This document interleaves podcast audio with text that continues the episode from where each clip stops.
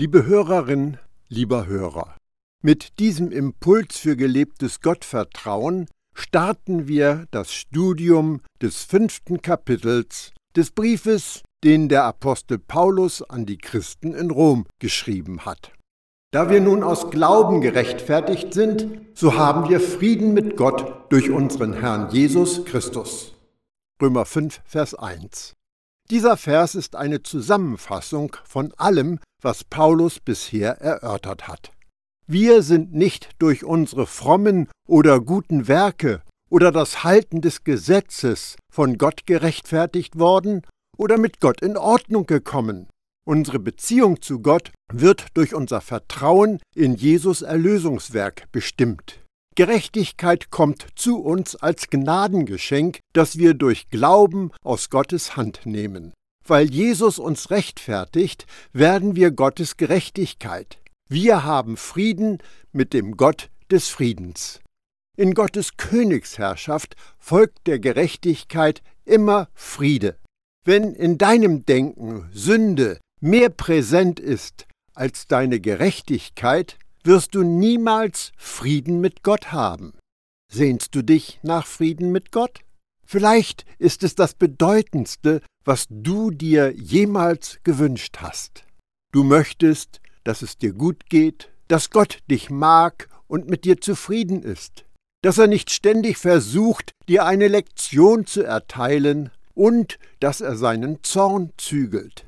Übrigens, das mit Zorn übersetzte Wort bezeichnet in der Bibel eine leidenschaftliche Gefühlsregung. Unsere Vorstellung von Zorn ist sehr viel enger gefasst. Gottes leidenschaftliches Missfallen der Sünde hat aber nichts mehr mit uns zu tun. Wir haben Frieden. Gott ist nicht böse auf dich. Er versucht nicht, dein Erscheinungsbild aufzuhübschen. Er nörgelt nicht an deinem Verhalten herum. Er ist nicht in eine zukünftige Version von dir verliebt. Du bist für ihn völlig in Ordnung. Und das schau dir genau an, was der Text sagt. Weil du aus Glauben gerechtfertigt worden bist. Weil du vertraut hast, bist du gerechtfertigt und hast Frieden mit Gott. Ich war mal der Ansicht, dass es beim Frieden mit Gott nur um Blut geht. Du weißt, Jesus Blut zur Vergebung. Weil mir vergeben worden ist, habe ich Frieden mit Gott. So läuft es doch im zwischenmenschlichen Bereich ab, oder? Kannst du sagen, dass du im Moment Frieden mit deinen Mitmenschen hast? Vielleicht hat er oder sie dir kürzlich vergeben so dass Unstimmigkeiten ausgeräumt sind. Das ist übrigens großartig, denn so funktionieren wir als Menschen. Ich habe jemanden gekränkt oder verletzt, ich bin zu ihm gegangen und habe ihn um Vergebung gebeten, und sie oder er hat gesagt, ja, ich vergebe dir. Mir ist ein Stein von der Seele gefallen, eine Störung ist beseitigt worden, wir haben uns versöhnt, wir haben wieder Frieden. Aber erinnerst du dich, was Paulus genannt hat, was den Frieden verursacht? Es ist nicht nur Vergebung. Was hier den Frieden schafft, ist, dass du aus Glauben gerecht gemacht worden bist, so gerecht wie Jesus. Das ist mehr als Vergebung und mehr als Reinigung und mehr als Versöhnung. Schau dir deine Skala des Lebens an. Du stehst nicht bei Null. Du wurdest nicht von minus zehn auf die Null gebracht. Das bewirkt Vergebung und Reinigung. Die würden dich auf Null bringen. Aber du bist bei plus zehn angekommen. Nicht mehr minus, nicht mehr neutral, sondern du stehst am Endpunkt im Plusbereich der Skala. Du bist gerechtfertigt, zu Gottes Gerechtigkeit geworden. Gott hat dir ein unvorstellbar und unbeschreiblich wertvolles Geschenk gemacht. Was kann man daran nicht mögen? Sieh dich an, du siehst großartig aus. Du bist Gottes Gerechtigkeit durch seinen Sohn Jesus. Das ist die Botschaft im Brief an die Christen in Rom. Dieser Brief ist eine Wegbeschreibung zur Gerechtigkeit. Und wenn du diesen Weg bereits gegangen bist, dann bist du im Land der Gerechtigkeit. Du bist in Gottes Ruhe eingetreten. Deshalb solltest du dich vor Gott als lebendig erkennen. Du lebst Jesus Leben. Du bist gerecht, dir ist vergeben, du bist rein und heilig. Aufgrund dieser Wahrheiten hast du Frieden mit Gott. Siehst du sein Lächeln? Die Botschaft von Paulus ist, Gott liebt dich, aber da ist noch mehr. Er hat echtes Gefallen an dir. Er ist bei dir eingezogen. Er wird dich niemals verlassen. Er wird dich niemals fallen lassen. Er wird dich nicht im Stich lassen. Du bist mit Gott im Reinen. Du bist vollkommen. Du bist gerechtfertigt. Du hast Frieden. Und Jesus hat dafür gesorgt. Noch einmal diese starke Aussage. Wir sind also jetzt gerecht geworden aufgrund des Vertrauens. Dadurch haben wir Frieden mit Gott durch unseren Herrn, den Messias Jesus. Römer 5, Vers 1. Frieden mit einem heiligen und gerechten Gott. Ist das überhaupt möglich? Ist es nicht das, wonach in den Religionen auf der ganzen Welt gesucht wird? Und wir haben ihn. Du hast ihn. Du hast Frieden mit Gott, egal was passiert. Denn Jesus ist in dir und du bist in ihm. Ich kann es nicht oft genug wiederholen. Deine Sünden sind verschwunden, für immer vergeben und vergessen. Du stehst unter der Gnade, du wirst geliebt und akzeptiert, du bist sicher und geborgen, er wird dich niemals einfach so laufen lassen. Du bist gerettet, egal was vorfällt, und du bist im Frieden mit Gott. Ist dir bewusst, was das bedeutet? Gott wird dir nie böse sein. Ist das nicht eine tolle Nachricht? Die großartige Botschaft des Evangeliums ist, Gott ist niemals verärgert oder wütend auf dich. Er ist nicht frustriert von dir. Ist das nicht erstaunlich? Es lohnt sich, darüber nachzudenken. Alles, was du dir ersehnt hast, bekommst du von Gott kostenlos, als Geschenk, und zwar in dem Moment, wenn du dein ganzes Vertrauen auf Jesus setzt. Durch ihn haben wir im Glauben auch Zutritt erhalten zu der Gnade, in der wir jetzt stehen und seinetwegen rühmen wir uns der Hoffnung auf die Herrlichkeit Gottes. Römer 5, Vers 2. Die Gnade, in der wir stehen. Du stehst in der Gnade. Gnade vor dir, Gnade hinter dir, Gnade zur Rechten und Gnade zur Linken. Gnade umgibt dich und du bist in sie eingetaucht. Sie ist wie der Ozean. Mir kommt meine erste Begegnung mit dem Meer in den Sinn. Meine Eltern und ich waren von Verwandten zu einem Ausflug an die Ostsee eingeladen worden. Und da stand ich nun mit meinen elf Jahren bis zum Bauchnabel in der flach abfallenden Ostsee und schaute auf die riesige Menge Wasser vor mir und die breite Wasserfläche hinter mir. Und ich strengte mich an, die andere Seite zu sehen. Vielleicht könnte ich Dänemark entdecken oder vielleicht sogar Schweden, aber wegen der Weite des Wassers und der Entfernung gelang es mir nicht. Mir macht das kindliche Erleben bewusst, wie gewaltig Gnade ist. Ich stehe inmitten eines Ozeans von Gottes Gnade. Gnade überall um mich herum. Sie hört nie auf, sie ist unbegrenzt, sie ist unbeschreiblich. Du kannst Gottes Gnade nicht mit Sünde in die Knie zwingen. Wir werden uns im sechsten Kapitel damit näher beschäftigen. Wenn Gottes Gnade so gewaltig ist, Warum sündigt man da nicht einfach drauf los, um dann mit der Gnade so richtig auf den Putz hauen zu können? Hast du dir klar gemacht, dass Gottes Gnade riesig ist und du stehst mittendrin und überall um dich herum ist Gnade? Wie großartig ist das doch! Was für ein Aha-Erlebnis, sich von Gottes grenzenloser Gnade motivieren und beleben zu lassen. Aber nicht nur das, sondern wir rühmen uns auch in den Bedrängnissen, weil wir wissen, dass die Bedrängnis standhaftes Ausharren bewirkt, das standhafte Ausharren aber Bewährung, die Bewährung aber Hoffnung. Römer 5, die Verse 3 und 4. Paulus spricht auch die schwierigeren Abschnitte unseres Daseins an. Im Leben können schreckliche Dinge passieren. Sie tun weh, es gibt Verluste, es gibt Kummer, es gibt Krankheiten aller Art. Fragen quälen. Warum passiert das? Wie kann ich eine gesunde Einstellung dazu bekommen? Was denkt sich Gott dabei? Welche Absichten und Ziele verfolgt er damit? Ist dir bewusst, dass es ohne Jesus in uns eine ziemlich hoffnungslose Antwort wäre, die wir den Menschen geben müssten? Sie wird darauf hinauslaufen, komm schon, gib dein Bestes. Hilf dir selbst, dann hilft dir Gott. Gib nicht auf, halte durch.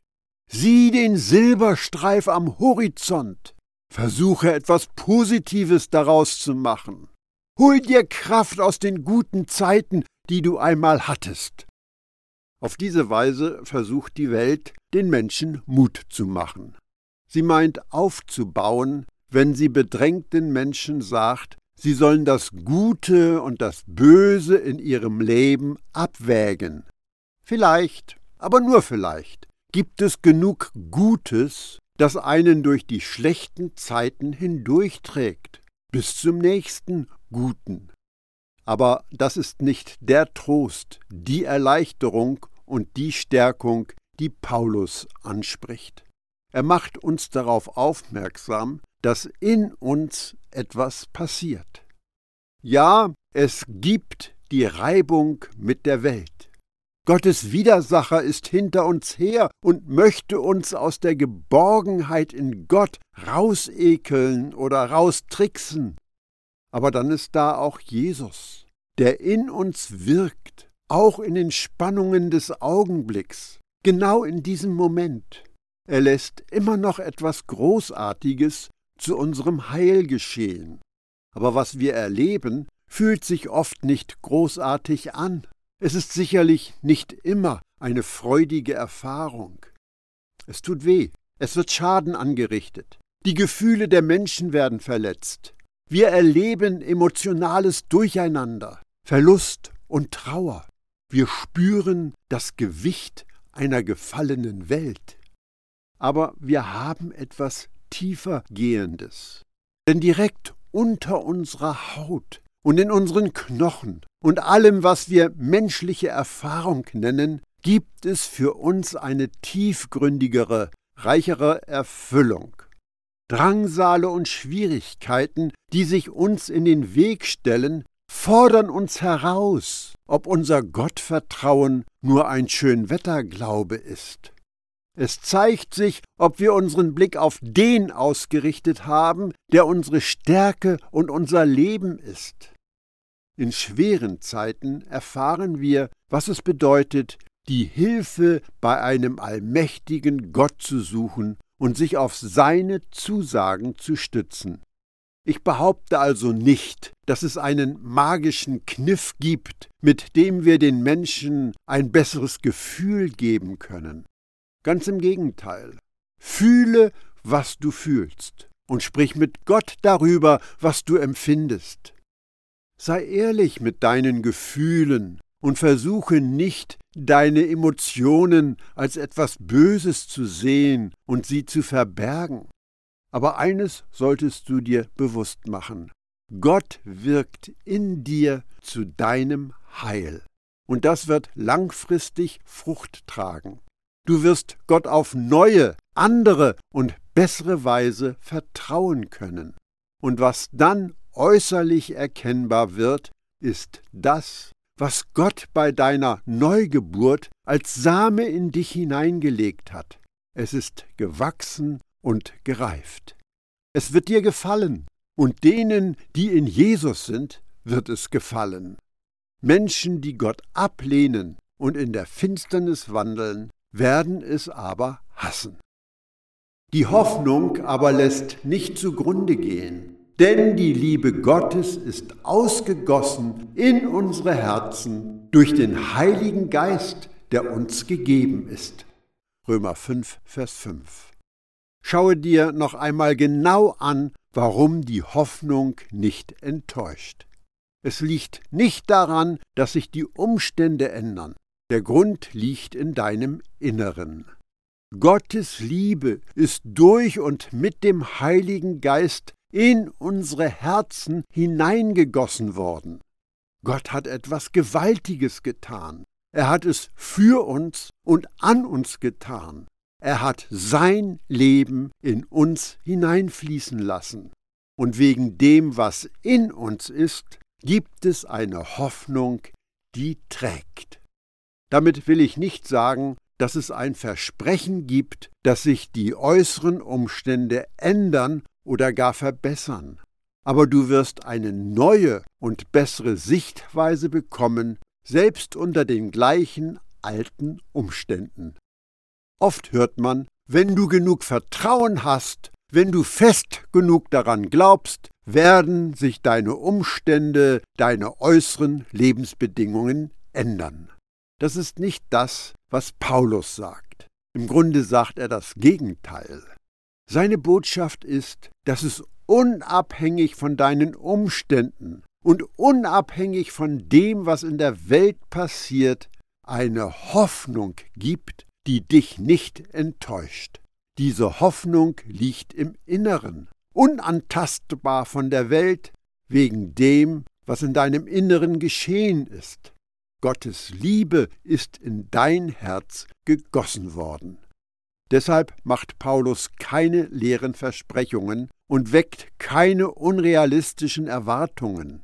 Denke daran, es ist derselbe Apostel Paulus, der sagte, ich sage das nicht, weil ich Mangel leide, denn ich habe gelernt, mich in jeder Lage zurechtzufinden. Ich weiß, Entbehrungen zu ertragen, ich kann im Überfluss leben, in jedes und alles bin ich eingeweiht, in Sattsein und Hungern, Überfluss und Entbehrung. Philippa 4, die Verse 11 und 12. Egal, durch was Paulus hindurch musste, er hatte das Geheimnis des sich Zufriedengebens gelernt. Und das war offensichtlich keine Veränderung der Umstände. Es ist Gottes Liebe, die in unseren Herzen ausgegossen ist. Sie ist das Fundament der Zufriedenheit, der Gewissheit und der Hoffnung. Darüber spricht Paulus hier in seinem Brief an die Christen in Rom. Denn der Messias ist für uns gestorben, als wir noch ohne Kraft waren. Ja, zur von Gott bestimmten Zeit starb er für die Gottlosen. Hebräer 5, Vers 6. Gottlos zu sein bedeutet, die Dinge Gottes zu verachten und abzulehnen. Die Gottlosen sind gegen Gott, aber Gott ist nicht gegen sie. Jesus ist für die Gottlosen gestorben, sein Wunsch ist es, sie gerecht zu machen. Er möchte uns in die richtige Beziehung zu Gott bringen. Warum war vor 2000 Jahren der richtige Zeitpunkt? Das weiß nur Gott. Gott ist über die zuvor begangenen Sünden hinweggegangen.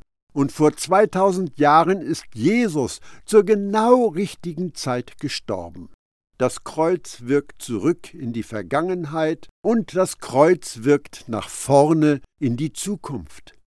Jesus Rettungshandeln ist ein einmaliges und ein ewig wirksames Ereignis für alle Menschen. denn niemand hat die Kraft, sich selbst zu erlösen. Dass Jesus die Sünde der Menschheit mit in sein Grab genommen hat, hat einen Einfluss auf die Vergangenheit und eine Wirkung für die Zukunft. Genau zur richtigen Zeit starb Jesus, der Messias, für die Gottlosen. Es kommt sehr selten vor, dass ein Mensch für einen anderen Menschen, einen, der gerecht ist, in den Tod geht. Ja, vielleicht wagt ein Mensch für einen wirklich guten Menschen zu sterben. Römer 5, Vers 7. Jemand rettet in einer lebensgefährlichen Situation ein Kind vor einem heranrasenden Auto. Sie, er, erntet eine Schlagzeile, Anerkennung, Beliebtheit und Lob von der Öffentlichkeit, und das zu Recht. Da ist jemand, der bereit ist, sein, ihr Leben aufs Spiel zu setzen, um Leben zu retten. Ja, das kommt vor, aber nicht so oft. Nun, wie viel seltener ist es, dass ein vollkommener Gott sein Leben für die Menschen gibt? Und das, als wir alles andere als gut waren? Wir waren noch Sünder und hätten ganz etwas anderes verdient gehabt. Das ist wirklich selten. Es ist auch nur einmal in der Geschichte der Menschheit passiert. Gott aber erweist seine Liebe zu uns darin, dass Christus für uns gestorben ist, als wir noch Sünder waren. Römer 5, Vers 8. Paulus bringt einen Vergleich. Manche Menschen wären bereit, für einen guten Menschen zu sterben, ein unschuldiges Kind zum Beispiel. Aber Gott opferte sein Leben nicht für gute Menschen. Wir waren Sünder, wir konnten keinen Anspruch auf Annahme von Gott geltend machen. Wir haben einen vollkommenen Gott, einen vollkommenen Messias der sich dem heranrasenden Tod entgegenstellt und sein Leben für Menschen hingibt, die es nicht verdient hätten. Das ist einmalig und einzigartig in der Geschichte der Menschheit. Das stellt Paulus heraus. Das Kreuz von Golgatha ist die größte Demonstration bedingungsloser Liebe, die das Universum je gesehen hat. Als wir Feinde waren, versöhnte er uns. Als wir Sünder waren, starb er für uns. Jesus liebt uns mehr als sein eigenes Leben. Manche befürchten, dass Gott sie nur liebt, wenn sie sich gut verhalten. Wenn ich sündige, entzieht Gott mir seine Liebe. Nichts könnte weiter von der Wahrheit entfernt sein. Gott liebt dich, wenn es dir gut geht und er liebt dich, wenn es dir schlecht geht. Er liebt dich, wenn du es richtig machst, und er liebt dich, wenn du es falsch machst. Verankre das in dir. Gott liebt mich! Ausrufungszeichen. Egal, ob du oben bist oder dich in der Gosse befindest, die einzige Konstante des Lebens, auf die du dich bedingungslos verlassen kannst, ist die unerschütterliche Liebe deines Vaters zu dir. Nun, da wir gerecht gemacht sind durch sein Blut, werden wir durch ihn erst recht bewahrt werden vor dem Zorn. Römer 5, Vers 9. Es ist Jesus Blut, das Gerechtigkeit und Frieden bringt. Jesus Hingabe lässt Gottes Zorn und Frustration verschwinden. Was erregt Gott leidenschaftlich? Was Menschen von ihm trennt, die Sünde. Was hat Jesus mit unseren Sünden gemacht? Er hat sie weggenommen, er hat sie beseitigt, er hat sie entfernt, soweit der Osten vom Westen weg ist. Gott behandelt dich so, als hättest du noch nie in deinem Leben gesündigt. Darum hast du Frieden mit Gott. Paulus umschreibt das so. Du wurdest vor Gottes Zorn gerettet. Du musst dir keine Sorgen machen, dass er über dich verärgert ist. Lass dich nicht von einem Sündenbewusstsein unterdrücken. Paulus sagt, du kannst nichts kaputt machen. Du hast Frieden mit Gott. Du bist vor seinem Zorn gerettet. Erkennst du, wie unglaublich das ist? Es gibt immer Hoffnung, jeden Tag. Und diese Hoffnung ist jeden Morgen neu, denn jeden Morgen behandelt Gott dich, als hättest du noch nie in deinem Leben gesündigt. Denn wenn wir, als wir Feinde waren, mit Gott versöhnt wurden durch den Tod seines Sohnes, so werden wir viel mehr, da wir versöhnt sind, durch sein Leben gerettet werden. Römer 5, Vers 10. Ein toter Erlöser nützt niemandem etwas. Nur ein auferstandener, lebendiger Erlöser ist in der Lage, denjenigen, die ihm vertrauen, Auferstehungsleben zu geben. Jesus Auferstehung zeigt, dass der Erretter die Macht des Todes gebrochen hat und in der Lage ist, alle, die zu ihm kommen, zu neuen Geschöpfen mit göttlichem Leben zu machen. In der Bibel gibt es zwei Begriffe für das Leben. Psyche das Leben, das wir von Adam geerbt haben, und Zoe, das Leben aus dem Geist, das von Gott kommt. Paulus gebraucht an dieser Stelle Zoe, das geistgewirkte Leben. Wir kommen bei Ostern an. Der Auferstehungstag wird gefeiert und alle jubeln. An diesem besonderen Tag steht Jesus Auferstehungsleben ganz im Mittelpunkt. Aber im Rest des Jahres frage ich mich, ob wir uns überhaupt der Bedeutung der Auferstehung bewusst sind? Weißt du, was die Auferstehung für uns bedeutet? Paulus bringt es auf den Punkt. In diesem Vers sagt er, dass wir durch Jesus Tod versöhnt worden sind. Aber unsere Rettung verdanken wir Jesus Auferstehungsleben. Mit anderen Worten, Jesus Sterben vernichtete deine Sünde, dir wurde vergeben. Durch die Auferstehung wirst du gerettet. Das ist ein wichtiger Gedanke. Jesus Tod reicht nicht aus, um dich zu retten. Dadurch ist dir einfach nur vergeben. Das ist alles. Vergebung und Frieden mit Gott sind schön. Aber wie warst du vor deiner Rettung? Du hattest ein böses Herz, ein schmutziges Herz, ein sündiges Herz. Das würde sich nicht ändern, es sei denn, du stehst mit Jesus von den Toten zu einem neuen Leben auf. Und genau das ist passiert. Das ist es, was Paulus hier sagt. Wir wurden durch Jesus Tod versöhnt und Gott ganz nahe gebracht. Aber danach macht die Auferstehung auch etwas mit uns.